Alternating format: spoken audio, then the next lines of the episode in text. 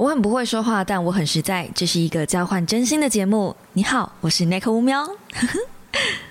我兄弟。Hello guys，欢迎来到五秒的备忘录。星期一的一大早，你还好吗？很抱歉，上一支的 podcast 呢，我前面有一小段的空白，可是我没有办法再重新剪辑，然后重新上传了，所以呢，就真的真的很抱歉，它前面有一段空白。那不是你们的耳机坏掉，是我那时候在编辑的时候，我有动到档案，可是我自己没发觉。就我把整体的影片都往后拉了一小段，然后我自己没有发现，我就只有对齐前面而已，真的很抱歉。呃，我会尽量让以后在剪辑的时候再做一次检查，就输出前之后再做一次检查，不要让这个事情再发生第二次了。那也谢谢通知我的小猫告诉我这件事情，谢谢你们每一个热心的你们，我都是点滴在心头，好不好？那既然现在就是要进入一个感恩的环节，不如我们就来聊聊很感恩的事情吧。祝天下的母亲母亲节快乐！没错，接下来就是呃五月的第二个星期了，大家对于母亲节的计划有什么计划吗？我呢是预计打算在十七号的那个星期，就是避开母亲节人潮。的那个星期，十七、十八号那一周，然后我会下去，提早下去陪我妈妈过母亲节，然后一直到呃二十二号。当然，我这不是整段时间都待在高雄啦，就是预计现在预计还不知道确切会发生什么事情，但是预计是十七、十八、十九这三天到二十，我都会在高雄。那二十号那一天呢，因为会有一个 FGO 的线下活动，我陪老公去参加，会在旗津。所以，如果那时候你嗯也在骑行的话，也许你可以来就是捕捉野生的 Nico 这样子。理论上我应该是会盛装，嗯，其实我也还没想到要穿什么哎。大家都穿什么去海边啊？泳装吗？虽然我贵为高雄人，但我真的去我去西子湾的次数屈指可数，去骑鲸的次数更是少之又少。因为我基本上就是被高雄的太阳逼成宅女的，你们知道吗？高雄真的热哎，谁会没事在就是？这五五月份、六月份最热的时候，七八月更不用讲了，去直接融化，好不好？就谁会在这种时候去海边啊？真的只有台北人没见识过高雄的太阳，才会把活动办在那里。而且它的活动是二十号的中午十一点开幕仪式。我在想。呃，因为他们还有日本来的特别嘉宾，应该他会直接死在那个沙滩上吧？我都很怕那个嘉宾会直接融化在沙滩上。日本人有见识过高雄的太阳吗？会不会一来就吓到嘿？所以 我不知道哎，我我到时候一定会去，然后我会待到活动结束，就是晚上六点。所以你们可以确定的是，二十号当天我一定人都会在起劲。那十七、十八、十九就是会在高雄活动了。如果你想要逮到野生的我跟野生的 n i c o 喵、n i c o 猫猫、n i c o 哎。要怎么叫我妈？乌喵妈吗？叫乌喵妈好了，Nico 妈或是 Nico 妈好了。你要逮到我们两个人的话，嗯，很高的几率就是会在那三天遇到我们。而且我跟你们讲，十七、十八、十九，高几率我们会出没在百货公司，就是在贪图免费的冷气。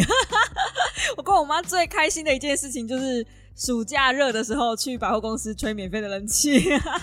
这个，嗯，对，就是我们的一点母女小兴趣吧，嗯。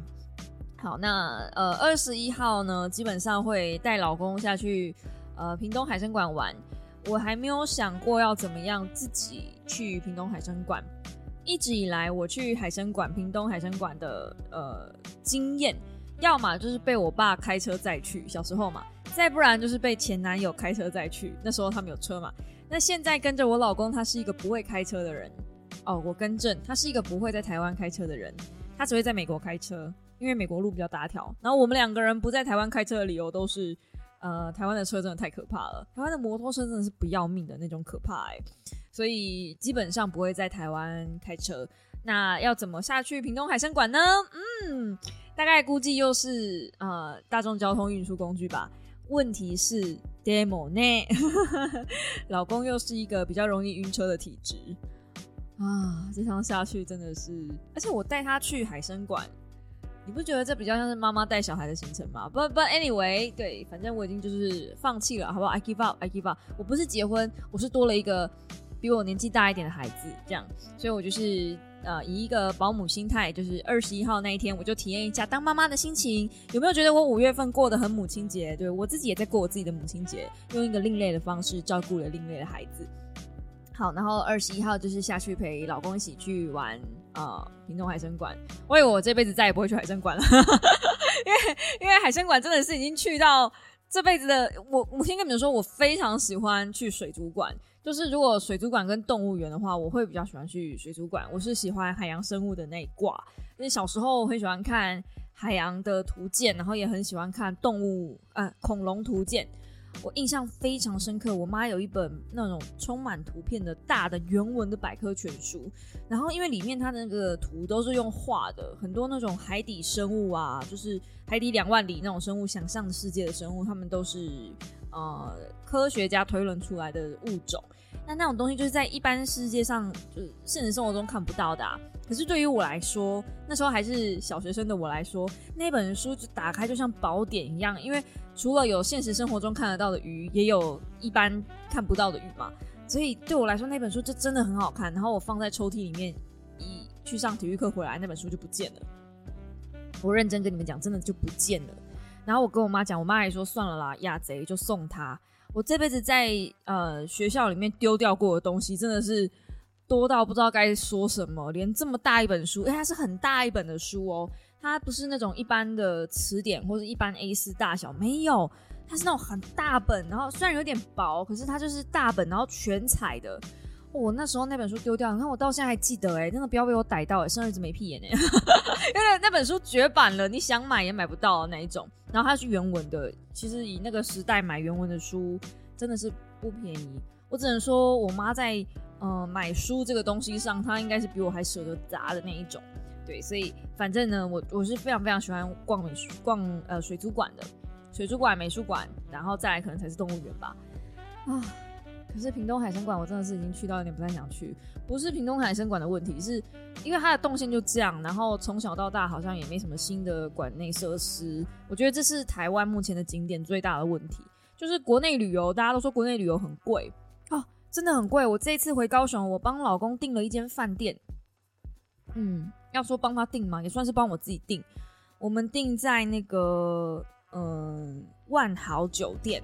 如果是高雄人，可能会比较有印象，就是呃，异想天地、异大世界，这个可能不是高雄人，可能会越越听越模糊。就是一手集团底下的一个企业，然后他们开了一个叫做异想世界的百货公司，在那一间百货公司上面呢，开了一个叫做万豪酒店，应该不是他们开的，还是他们合作的，反正就是万豪酒店下楼下就是异想世界。那我心里面的想法是，呃，因为我妈觉得我们家很小。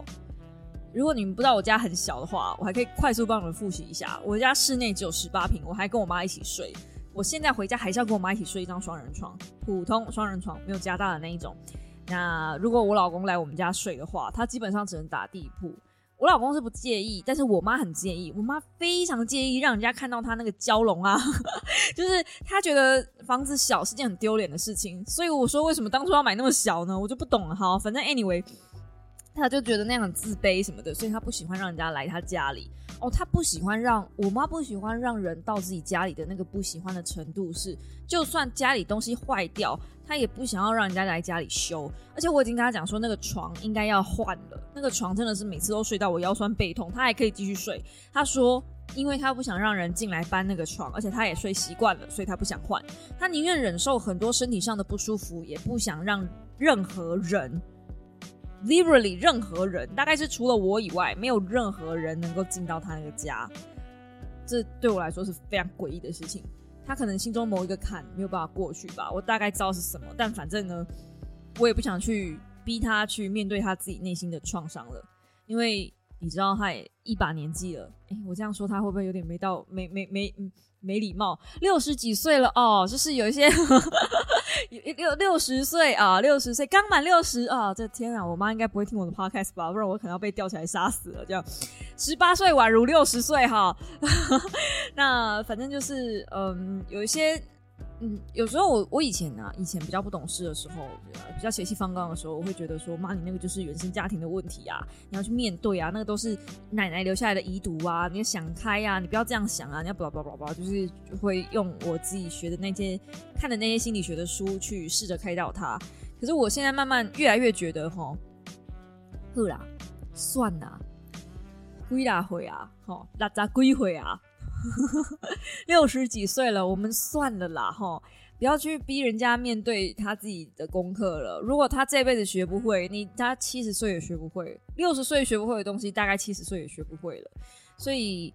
嗯，我用这个方式心态去想我婆婆，我好像就能够比较释怀了。就是很多东西你对干对着干，就没有办法解决嘛。那那你改变人家改变不了，那我们就改变我们自己，改变我们自己是最快的。我现在不是要教大家鸵鸟心态，也许我们可以后面再来聊这件事情。但是，呃，改变我们自己当然也是有一些方式跟方法，比如说把界限画出来之类的。那。好，这个扯远了，我们后面再讲。我们我现在到底要讲什么？哦，万豪酒店真的很贵。对，那反正呢，就基于我妈不让任何人进来我们家里的原因，所以呢，我就只好去订饭店。那刚好呢，我有一个呃，算是商案，算商案吗？算商案。对，然后他希望我拍一个在泳池边的场景。你们知道高雄现在缺水缺到一个爆炸，现在要找泳池多难？在高雄找泳池是一件非常难的事情。很多公立的游泳池现在都只开二四六或是一三五这样，它本来是二十四，就是本来是一个礼拜的，然后现在可能只开三天，因为泳池的水没办法一直换，没有那么多水可以消耗，这样我就很害怕。呃，万一到时候我去订的那间万豪酒店，然后它的游泳池到时候不开放怎么办？就是他们里面可能也没有水怎么办？所以我嗯，就只能走一步算一步。如果真的没有的话，那我就只能去屏东海参馆。屏东海参馆总不会没有水了吧？有种你们把海参馆里面的水都放掉。它它不是有一个那个大的呃喷水泉吗？所以我就想说，那不然我还有至少还有那个井可以用。对，所以。呃，现在就是一个 Plan B，所以有点像是虽然是带老公出去玩，但二十二一有点像是去工作这样子，就看哪里有水我们就往哪里去。然后万豪酒店现在一个房间是啊，如果是假日的话，我们是订六千多块一个晚上，你没有听错，六千多块。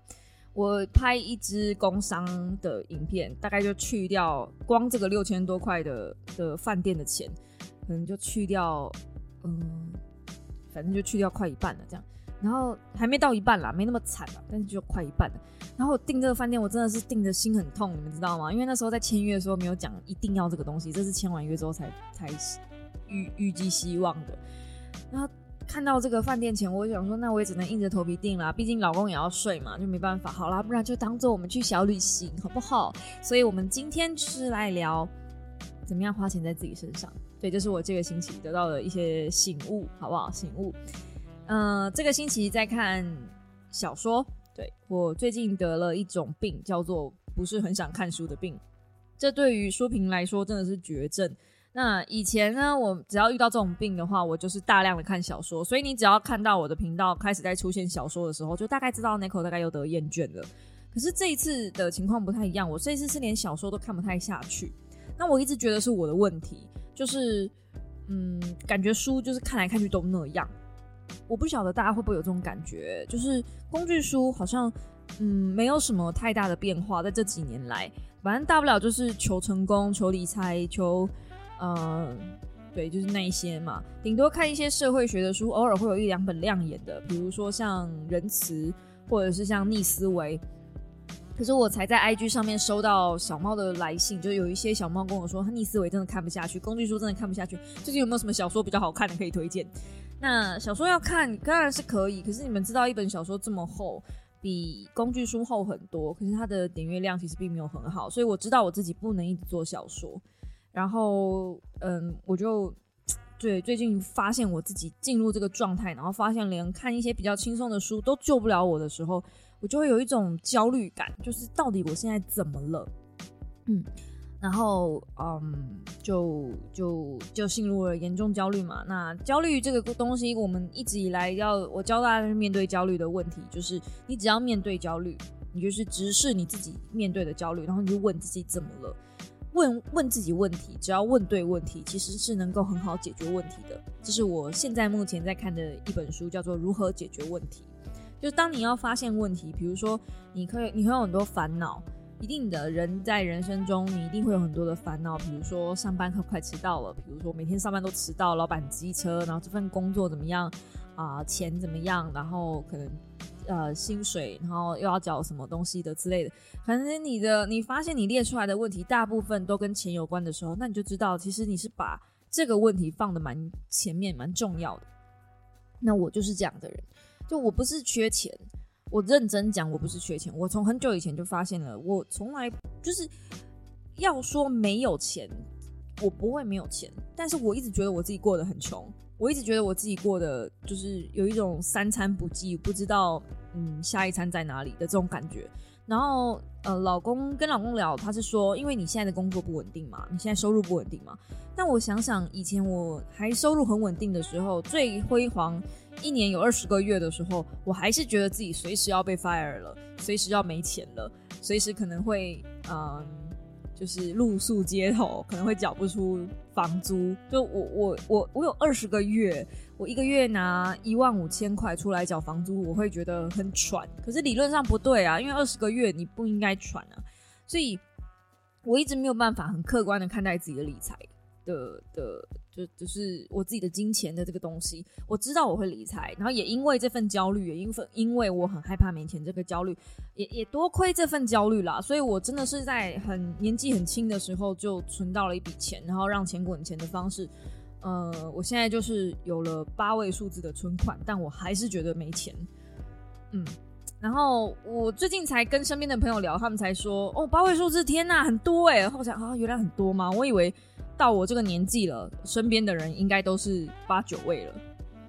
然后他们就就是八九位，你在开玩笑吗？一个人一一个人一辈子有七位，其实就已经很了不起了。八九位是什么东西？这样子，可能因为我的眼光一直都在往上。然后一我以前交往的朋友圈，就是我嗯过去跟前男友他们的那一圈朋友圈，呃，科技业者嘛。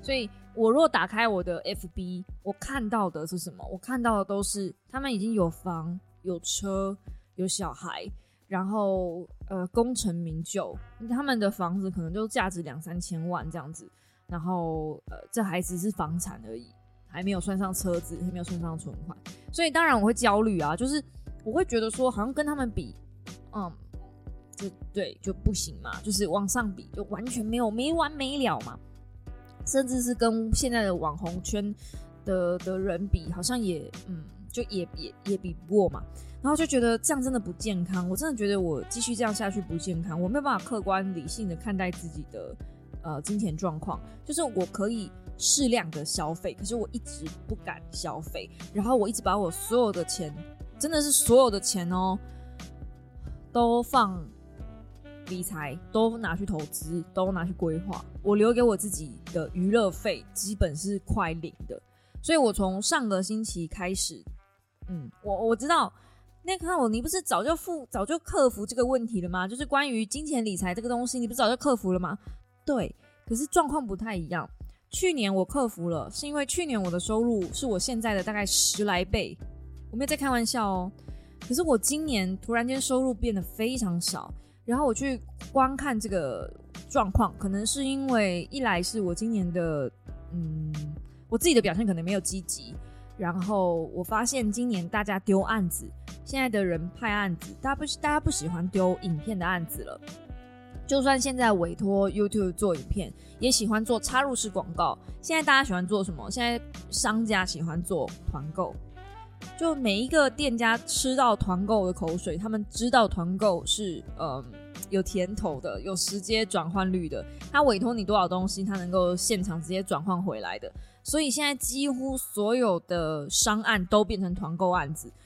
我不是今年说我不接团购吗？所以我上半年前三个月，我我真的没有什么在接团购的时候，我发现，哇塞，不行诶，我等于瞬间没有了收入。所以我去年，嗯，收入会翻倍，是因为我有在做团购，同时我还有商案。可是今年大家不做商案，又只做团购，然后我又不做团购，所以我等于是瞬间没有收入。那我没有收入的状态下，我单纯靠我自己的存款，单纯靠钱滚钱的方式，我有没有办法过活？我可以。可是那个东西都是我看不到的，就是钱去怎么讲呢？理智知道的东西，可是情感上情感面不知道的东西，就很慌乱。然后变成是又开始在呃看团购品，可是你们知道的，一方面我就觉得哦，团购这个东西真的很骗，嗯，就有些东西我真的没有办法过关，我没有办法嗯卖一些我自己都过不了关的东西给大家，所以呃，现在目前我呃采取一个新的方式，就是我开旧团，以前旧的好东西我就会一直开补货团，然后呃开发新的东西我会变得很严格，像最近有来问我的一个美白胶囊，还有呃那个叫什么叶黄素胶囊，那个东西我应该会打枪它。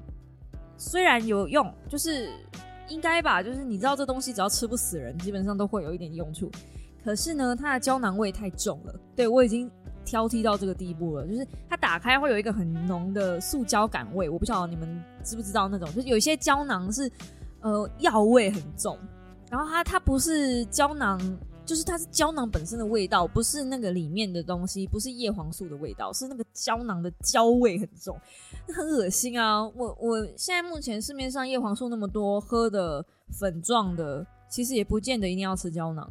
而且它更好笑的是，它的美白胶囊就没有问题，它的叶黄素胶囊那个胶味就真的很重，我真的过不了心中那一关。嗯，所以呃，这个东西那个东西我应该会推掉。然后目前我还在试一个，嗯。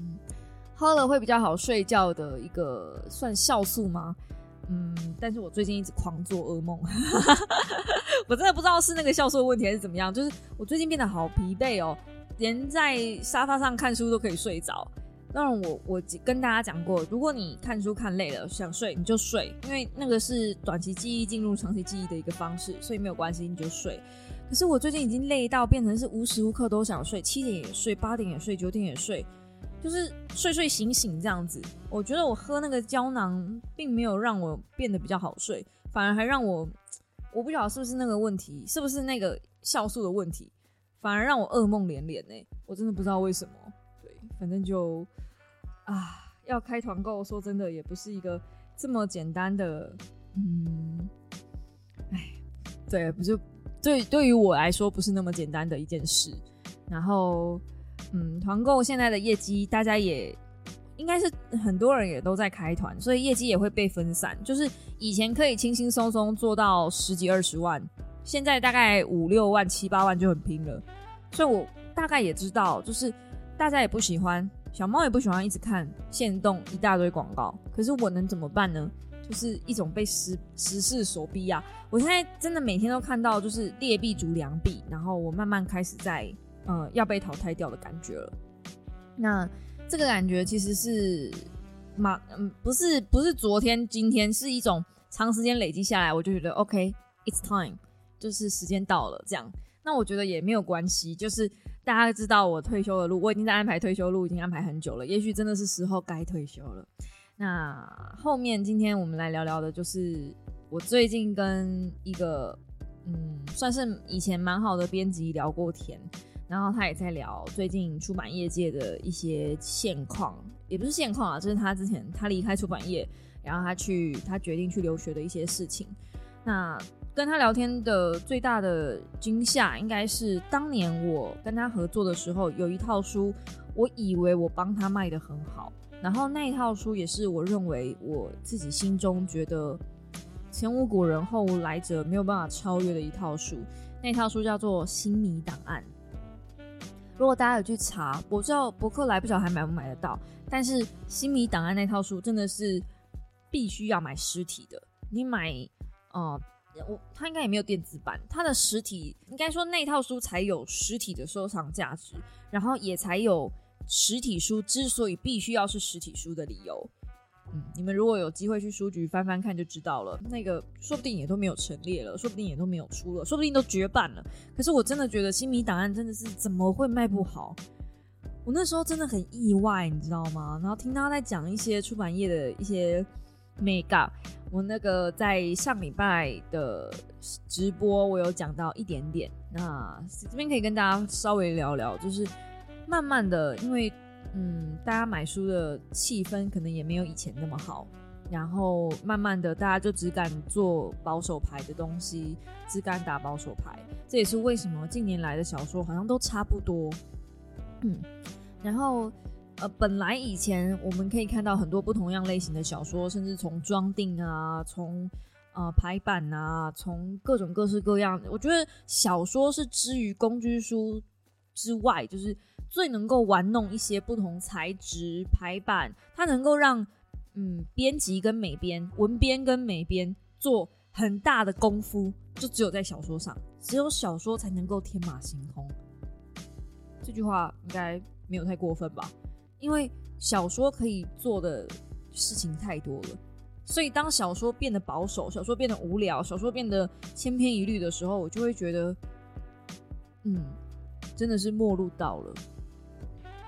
那这也不能怪出版社，因为他们要打保守牌，就是因为，嗯，只有那样的书才卖得出去。就像为什么一大堆理财书，连不是理财的书都要包装成理财书的包装，没有办法。因为只有这样才卖得掉。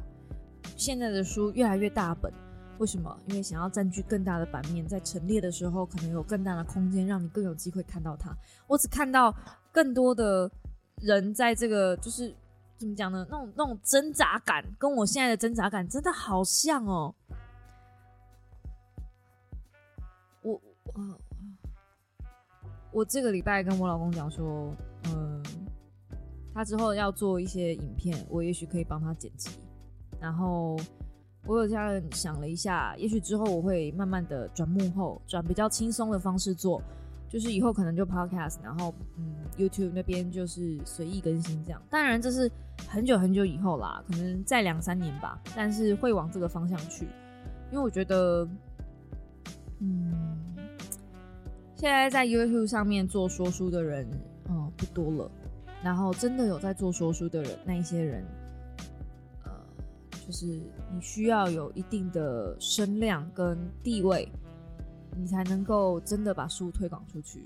然后我再讲一句白一点的，就是我最近看《人选之人》看到的一句很心酸的话：选民是不理智的。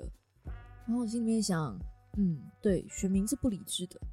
当你在支持网红的时候，跟你在支持候选人的时候是一样的。大家是不理智的，所以我要求我的小猫理智这件事情是不合乎道理的。他们没有必要喜欢你，就是嗯嗯，他们没有必要喜欢你，因为别人也可以做得很好。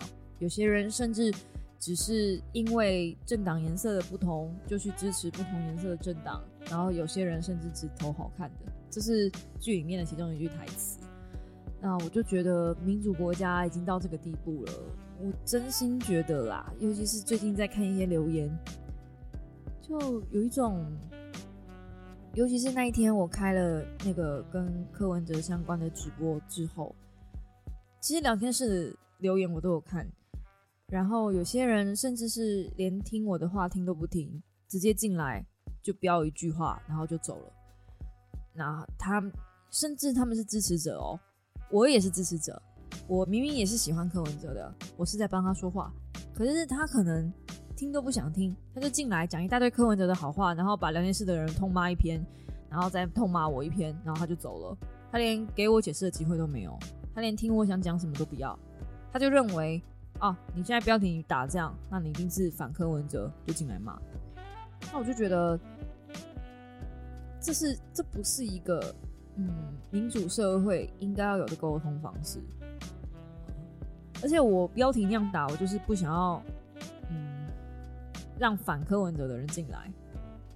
我不晓得大家能不能懂这种逻辑？哎，就是反柯文哲的人通常不会去，通常会去挺柯文哲的台嘛。所以支持柯文哲的，我会认为，我本来会以为，觉得应该会有比较多理性的人，直到我把人选之人看完。我才发现，并没有，无论是支持还是反对，都会有不理性的人存在，并不是因为你支持的人讲比较多的实话，嗯，你就懂得去，就是就是怎么讲，就是不是每个选民都懂得去思考，不是每个人都懂得理性去面对每一个声音的。那我觉得这个某种程度上也是让我做说书越做越灰心的一个一个坎吧。因为我很希望大家是能够看书，然后思考，看书提起兴趣，看影片思考，思考才是我希望大家最终最终的目的，就是嗯，看影片引起兴趣，思考，去买书，或是买书去思考，这样。所以思考应该是我最终想要引起大家的一个共鸣度。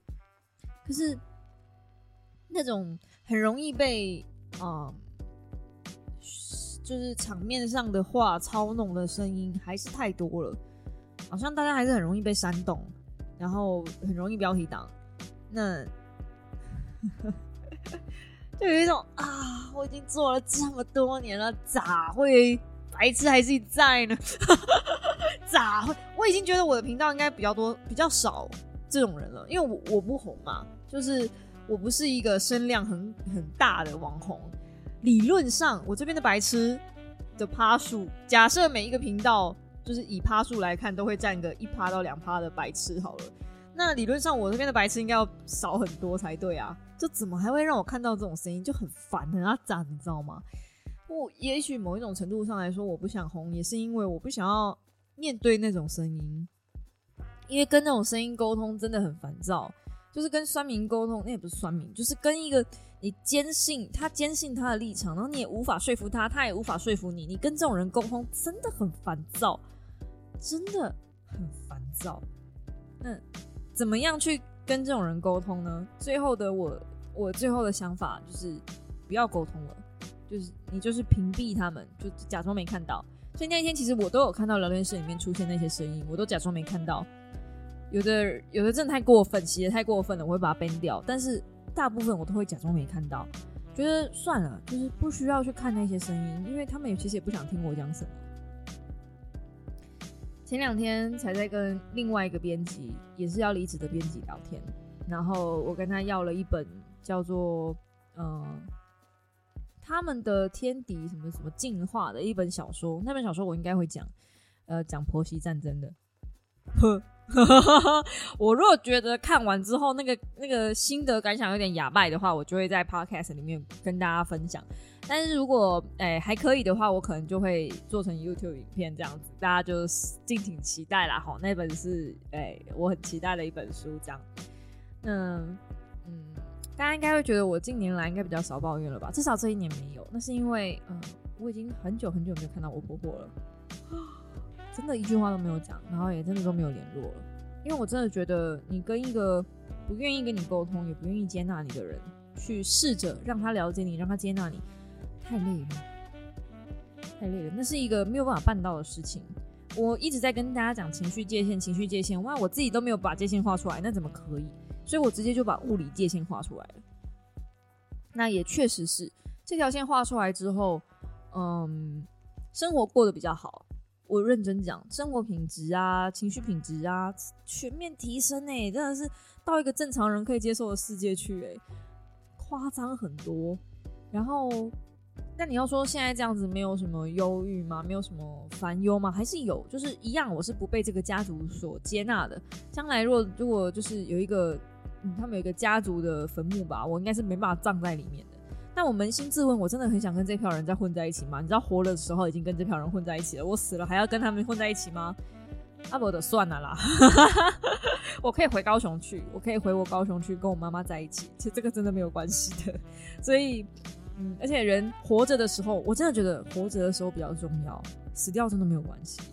就你也不知道死后有没有那个世界，活着的时候都没有好好把握了，在那边讲死后有没有办法葬在一起，这不是很荒谬吗？所以想通了这些事情之后，我就觉得啊，还好啦。那刚好有在自习机器上的影片上看到一个就是分居的概念。现在很多人会觉得哦，分居是一件，就大家听到分居还是会跟离婚画上等号。可是从我前几集应该有小猫有听到说哦，现在 Nico 是跟 DA 是分居的状态。我们现在真的是周末妻夫妻，所以是礼拜六、礼拜天他会回来。就是呃，还有他礼拜二晚上可能会回来一下，这样子，就是一个礼拜可能会回来两到三天，这样。那我觉得这样子的节奏跟生活方式，其实对我们来说都是好的，因为他需要他工作的环境，我也需要我工作的环境。我发现我是一个没有办法，嗯，老公在的时候我就没有办法专心的人，所以我需要我自己的工作空间。哪怕今天我跟他，我们两个人买房子了，我可能还是会在外面租自己的工作室，因为我就是需要有个地方去上班，嗯，这种上班的感觉。上班不是跟老公在同一个地方，对。如果今如果之后呃归到他雨下，变成他的剪辑师的话，那又是另外一件事了。但是在现在这个状态来说，我做自己的创作，我是需要有一个自己的空间的。在这样子的状态，我觉得目前是以我们的婚姻状况来说，现在是最好最方便的。那如果你们有去看志奇那支影片，就会知道说，这种分居的婚姻生活方式最困难的就是沟通。还有家庭问题嘛，就是养养小孩的问题，所以如果有孩子的话，我就觉得不太适合这样子的生活方式。可是我们目前没有小孩，所以我们很适合这样的生活方式。而且我目前去就是探听一下其他人的呃婚姻状况，当然我就是跟跟其他人聊天嘛，也没有刻意去探听啦。呃，像我们这种都已经结婚三年了，还会手牵手一起睡觉的人。应该算少数，不是说大家都没有，但我只能说真的是少数。就是我们睡前还是会聊聊天，还是会抱在一起什么的。我觉得就是因为有那个小别，才有办法胜新欢。所以我真心推荐，我是我是一个很大力推荐分居式生婚分居式婚姻这样子的的生活方式的人。嗯，就是可以给大家做一个参考。对，其实听到分居真的不用这么夸张。我们虽然是分居，但是我们的 line 是无时无刻在沟通的。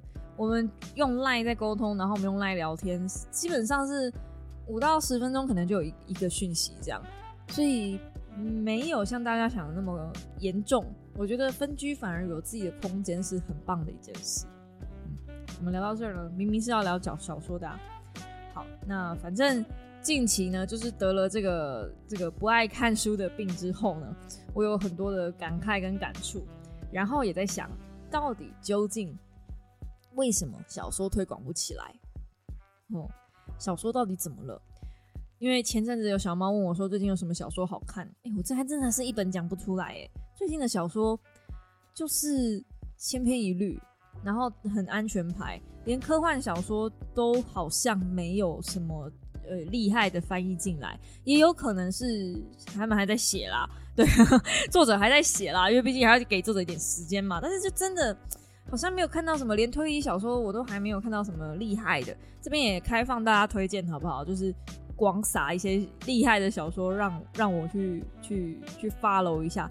那最近看到一本真的比较好的，让我印象深刻，真的只有红鹤哎，这样 真的母汤哎，真的母汤哎，真的要开始要把过去的一些小说。翻出来看了吗？我也有开始在想，是不是应该要把新米档案挖出来，再重新讲一次？因为新米档案那个时候我还是在那个风格很浮夸的那一段时间去做的，我真的很不推荐大家去看那个时候时期的我。那个时候的说书真的连我都看不下去，你们到底是怎么把它看完的？能从那个时期挺我挺上来的人，真的是我要给你们一个。掌声鼓励，我我真有机会要用力的抱抱你们呢，真的是到底是怎么办到的？这样，所以我真的觉得我好像可以再做一次新密档案的推广，可是那一套书再再让我推，其实真的没有意思了，因为好像也买不到了啊！真的是想到新密档案，我心真的好痛哦！那套书居然没有，居然卖不好吗？只剩下那个出版社。会做一些特别的事情了，也难怪，也难怪，就是因为他们做一些高成本的小说，一直都推不好，也卖不好，所以现在他们都开始再打一些安全牌，就连我平常喜欢看的书都，唉，该怎么说呢？嗯。最近还有看到升级吧，就是我之前在讲的那一本升级，我觉得也不错看。就是如果大家最近在找小说看的话，虽然我自己本人没有很喜欢啦，可是呃，升级要传递的念头，那个最终人需要的进化是多一点同理心这个概念，我觉得是好的。就是作者想要传递的是，其实是这件事情。就是人如果下一阶段要进化的话，要强化的是同理心这一块。如果人有更多的同理心的话，也许我们就嗯不会迈向灭亡这样子吧。嗯，然后对啊，五月份应该目前为止大概就这样。然后呃，五月我可能更新也会稍微比较不稳定一点点，主要是因为你们知道的，我要下高雄嘛。然后我十二号呢还要再去动一个小小的眼皮手术。这个手术真的是已经太久了，这样子，反正啊，到时候如果影片有出来，你们应该就知道了。这样，嗯，然后因为要去眼睛要去弄手术，所以应该又会有一阵子的时间看不带到。但我会趁这个礼拜，就是呃九十十一这这几天，赶快的把片子囤起来，然后嗯，让大家尽量不要觉得我消失太久。那也希望，如果在高雄有小猫会逮到我的话，也欢迎就是上来跟我们拍拍照啊，跟我们打打招呼啊，这样子我们会很开心的。我相信我跟我妈应该，尤其是我妈应该会很开心，她会觉得哦，好啦，她女儿至少混出一点名堂，是不是？我还记得那时候我在台中，然后跟我阿姨他们吃饭，那有一个应该是是 waiter，然后他应该是小猫吧，我不晓得，他就突然呃上菜的时候跟我说了一句：“请问你是那颗乌喵吗？”我是有点害羞，我就跟他说是，对，然后我阿姨他们就一副那种哇，有人认出你了呀，哇，是名人呢，这样子，哎，有点被 cos，但是 但是我觉得是让我有有点有点面子，蛮开心的。这样说完，我事后想要回去找他，找不到了，因为我那时候去上厕所，然后我阿姨他们已经付钱了，就有一种兵荒马乱。我本来想要回去找他拍个照什么的，但对，就 就如果你有听到的话，对，谢谢你这样。那所以每一次小猫们来上来跟我打招呼，我真的真的真的是发自内心的都是开心的。我会觉得大家不是只有数据而已，不是在网络上面飘荡的零跟一而已，是真的有血有肉的人。然后我也说过了，在我经营这么久的生涯里面，最让我骄傲的一件事情，不是达到十万订阅，不是二十万订阅，是我有一群很棒很棒的粉丝。我的小猫们真的都很优秀。虽然我在感叹说，哎，怎么都遇到一一大堆，怎么会有那么多人还不懂得思考？但反过来说，懂得思考的人都在我家了，怎么样？哎，不错吧？就全台湾，你知道，懂得思考的小猫都在我这儿了，怎么样？优秀吧？你们羡慕吗？哈，我可以去这样呛其他网红，也没有啦，没有呛啦，就是可以让人家羡慕一下，我们家的小猫是很优质的，甚至连玩游戏，我收到一大篇。那个那时候玩玩游戏嘛，就是 FGO，嗯，二之六的章节到一个进度，然后我在分享一些呃我目前看到的一些感想，然后也有小猫打了一大片，它应该是小猫吧，但我觉得它应该是 DA 的粉丝，然后变成是我的小猫，然后他打了一大篇，就他觉得关于这个故事情节里面，然后有用到一些妈妈跟女儿之间的感想。那因为设定上的问题，然后什么关于爱跟教育，如果说呃 A 的教育方式是错的，所以他就用 B 的教育方式把女儿教育成一个非常极端、非常公主病的人，这样子他就不会被人欺负了。用一个这样的方式，这样还算原生家庭的锅吗？然后就觉得，哎，其实嗯，从来没有想过这个问题。哎，就是如果今天我的我有一个女儿，然后。他在外面一直被人欺负，所以我告诉他说：“那你就坚强吧，你就去欺负别人嘛。趁别人欺负你之前，你就先去欺负别人，就把别人欺负回去，这样子，这样算是原生家庭的问题吗？当然啦，这个教育是有问题的，就是这个妈妈的思考逻辑非黑即白是有点奇怪的。但能怪，如果如果大家有看那个故事的话，好像也不能怪这个妈妈这样做这样的决定，因为。”她这个干女儿确实就是一直被人欺负，一直从小在那种被欺凌的环境长大。那我会说，呃，这是原生家庭的锅，可能没有错，因为我还没有把故事看完，我还不知道后篇怎么样，我不知道。但是，嗯，就目前我看到的剧情来说，嗯嗯，很多的倒因为果吧，因为大环境这样，所以我只能选择去欺负回去。我觉得这不是一个很健康的选项。呃，我其实也跟 D A 讨论过这个故事，就是我把这个小猫的一大串留言交给 D A，然后我就问他说：“你有什么想法？”这样子，因为只要在玩 F G O 的人，只要跟 Fate 有关的人，对于设定跟故事，大家都是动真格的很认真。我跟你们讲，真的不是开玩笑的，他是他写这个至少有。应该有个没有个五百，也有个八百，没有个八百，有五百字这样子，是大大长篇。我觉得这边应该有一些一千字了。然后他甚至还说，嗯嗯，他觉得呃很怕不给，很怕说不不适合跟我聊这一些，说，因为在我在当猫仙姑的时候，有想过，就是可能会有很多的负能量，在跟我聊这些东西的时候，会不会是会堆积一些负能量给我等等的。所以，可是他因为真的太想知道我会怎么想这件事情了，所以他才，哦，这这就就是跟我聊这么多这样。那我真的觉得，是不是真的很优秀的人都真的都都在我家了？是不是？我觉得应该是哦。我觉得会。选择跟我聊这些东西的人，深究这些东西的人，去探讨小说这个小说或是这个故事，这个作者他给予这些角色的这些心理成长背景，他这为什么这个角色会这样选择？为什么他最后会做这样的决定？会跟我聊这些的人，我真的觉得好过瘾哦！我拜托你们每个人都来跟我聊这些，这不会给我上 buff，你们知道吗？这这这才是看小说的意义呀！很多人说什么看小说。学不到东西。我我印象中，我第一次听到这句话的时候，是来自于一个蛮大的说书人的。然后他也是说，他不，他很后来很少看小说，因为他觉得看小说吸收不到什么，或者可能整本书看完才能吸收到一个重点而已。可我觉得，你现在要我讲一本工具书里面就是提到的一些东西，我可能讲不太出来。可是如果你要我讲小说的故事，我跟你讲，我连火星任务的。小说的情节我都历历在目。那一天还在 DC 群里面跟小猫聊到说啊，那个火星任务嘛，聊到火星任务就会想到看是内内。好，如果你听到这个画面的话，你不知道我在讲什么，那就表示你火星任务没有看熟，因为那一段真的超好笑。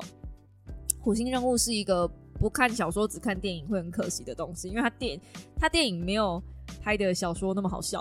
有些东西就是小说才能呈现出来，文字才能呈现出来，这是载体的问题，这跟电影没有关系。电影已经拍的很好了，这是原罪。好，那反正呢，我觉得小说为什么我会一直很想推广小说，就是因为你从故事里面学到的东西是深刻的，而且每一个人看同一个故事，他领悟到的东西是对于他自己有帮助的，在他的人生，在他的故事经历里面，是怎么讲呢？只有你自己才知道你欠缺哪一块拼图。你可以从小说里面得到你欠缺的那一块拼图，我一直是这么深深相信的。因为小说里面有好多好多的主角，每一个人哪怕是配角好了，你都可以从他每一个角色身上去分析这个角色成长曲线，然后去得到他的故事为什么他会这样。因为大环境对他做了什么，所以他才得出这样的结论。那大环境对我做了什么，所以我要怎么样避免跟他做出一样的选择，或是我要怎么样才能跟他一样成功？太多太多可以从小说里面学了。小说之所以会没有像工具书那样子这么受欢迎，就是因为，嗯，一来好的小说不多见，翻译文学我承认真的很多雷。那翻译文学如果出到四五本以上的，大致上都有雷，像什么《夜之舞》，不要举例，不要举例，你要得罪人了。哦，好，那个反正就是，嗯，某一些小说。太多本的时候会很像，呃，言情小说会很像，嗯，就是免洗小说那种感觉。反正就是讲一个故事，没有什么大致上的学习内容。可是大部分的小说真的都很棒，我都还没有推荐大家去看什么莎士比亚世界经典文学那些东西，我都还没拿出来讲哎。还有很多像剧本类的东西，我每一年很喜欢看 Party 讲的，呃，世界阅读日，他会整理出。用白话文整理出一些他认为的经典剧本，那些剧本其实也都很有意义。就是去想想、去看看那个故事，都有一些不寒而栗啦。嗯，那有些人看过就看过了，像我老公就是属于那种比较没有慧根的，他看过就看过了。可是像我这种人，就是会去想，嗯，原生家庭背后的问题，然后还有去想霸凌这件事情。如果你要讲霸凌的话，确实也是。呃，二十六其实一整章都在讲霸凌的事，霸凌到最后那个被欺负的人欺负到疯掉了，他变成受害，呃，他从受害者变成加害者那个过程，那你能怪他错吗？他当然错啦，他是他变成加害人的时候，他会用两百 percent 的力量去去报复那些受害人。其实《黑暗荣耀》在讲的不就是这件事情吗？可是。大家都说《黑暗荣耀》要拍手叫好，就是你知道的，受害人那些加害人最后下场都很惨。那是因为他把这个力量，这个受害者变成加害者的时候，他把这个力量倒回去他原本的那一些欺负他的人身上。如果今天他是把这个力量无差别攻击在所有人身上呢？那他还是对的吗？这个时候我们就要讨论到私刑的概念了吧？所以其实很多故事都是可以呃延伸下去讨论的。然后这种开放式的题目，其实也才能够学到很多东西。我们需要这个东西，我认为啦，对，但是但这只是我认为，也许我不够去了解更深一层的的细节，因为我其实也看过很多冤案的小说，然后那些冤案的小说也是幸好最后有翻案。所以我相信冤案的存在，冤案是是有的。可是你要说，嗯，就因为这样，然后，嗯，不如说我们要怎么样降低冤案的发生，而不是直接把死刑废掉。啊，你要拿怎么拿那些人怎么办呢？《黑暗荣耀》大家也看啦，里面不就有一个愉悦犯吗？所以，哎呀，不知道啦。我觉得问题真的没有大家想的那么简单。我觉得天选之人就是把。学生族群的脑袋拍的很直线化，很直白化，然后一言不合就公审，这样。我也承认我以前就是这样的人，那是因为我年纪还小。可是我真的觉得年纪大了，开始看事情不一样了。你再回头过来看小说，也许当年年纪你小的时候，你看小说看到的是一个层面；也许你现在年纪大了，你再回头过去看你同一本当年看的小说，你会看到不一样的层面。那。那本小说就是一本很成功的小说。我们这个社会需要更多这样的故事，去让每一个人有机会想想自己，用一个比较轻松的方式去认识更多不一样的好故事。至少我是这么觉得的啦。不要再出一些理财书跟工具书了，真的拜托出版社。如果有编辑听到这里的话，我真的是谢谢你。对，因为毕竟也快一个小时，但是。真的啦，吼，真的不要再出理财书的，真的不要再出工具书了。哇，人家夸高五高三呢，就是说书人都已经快要说不下去了，你们知道吗？就算你只是换个名字、换个包装，我也知道你是在讲同样的事情。真的是够了，可以了啦，谢谢啦。我都不知道该怎么治疗我现在这个就是厌倦看书的癌症了，我真的是不知道怎么办。嗯，可能他是一个，我想我也想说服我自己，他是一个工作倦怠。对，因为我现在真的是连剪片，然后写稿什么我都不想。你现在如果问我现在想干嘛，我就是只想好好睡一觉，好好去度个假，可能度个长假，来个三个月之类的，什么事情都不想想，什么事情都不想做，当个废人。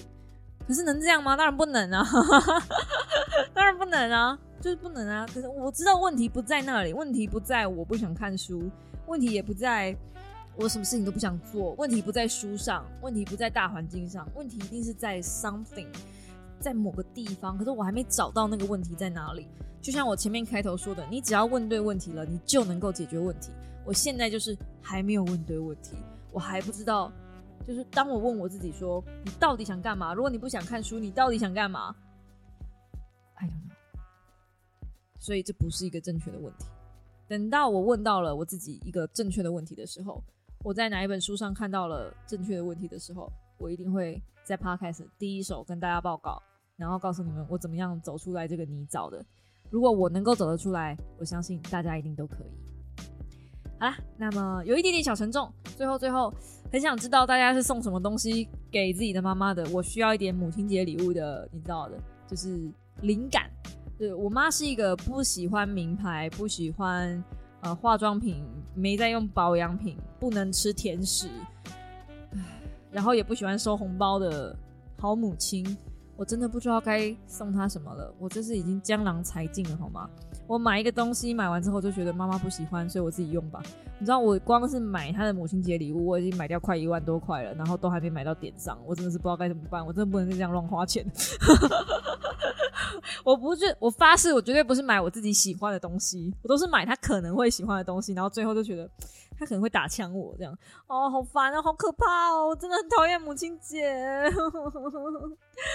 好了，那么就嗯，祝大家。母亲节愉快！我们下个星期一同一时间五秒的备忘录再见喽！大家晚安，拜拜呀！啊，不对，是大家早安了。大家早安，拜拜。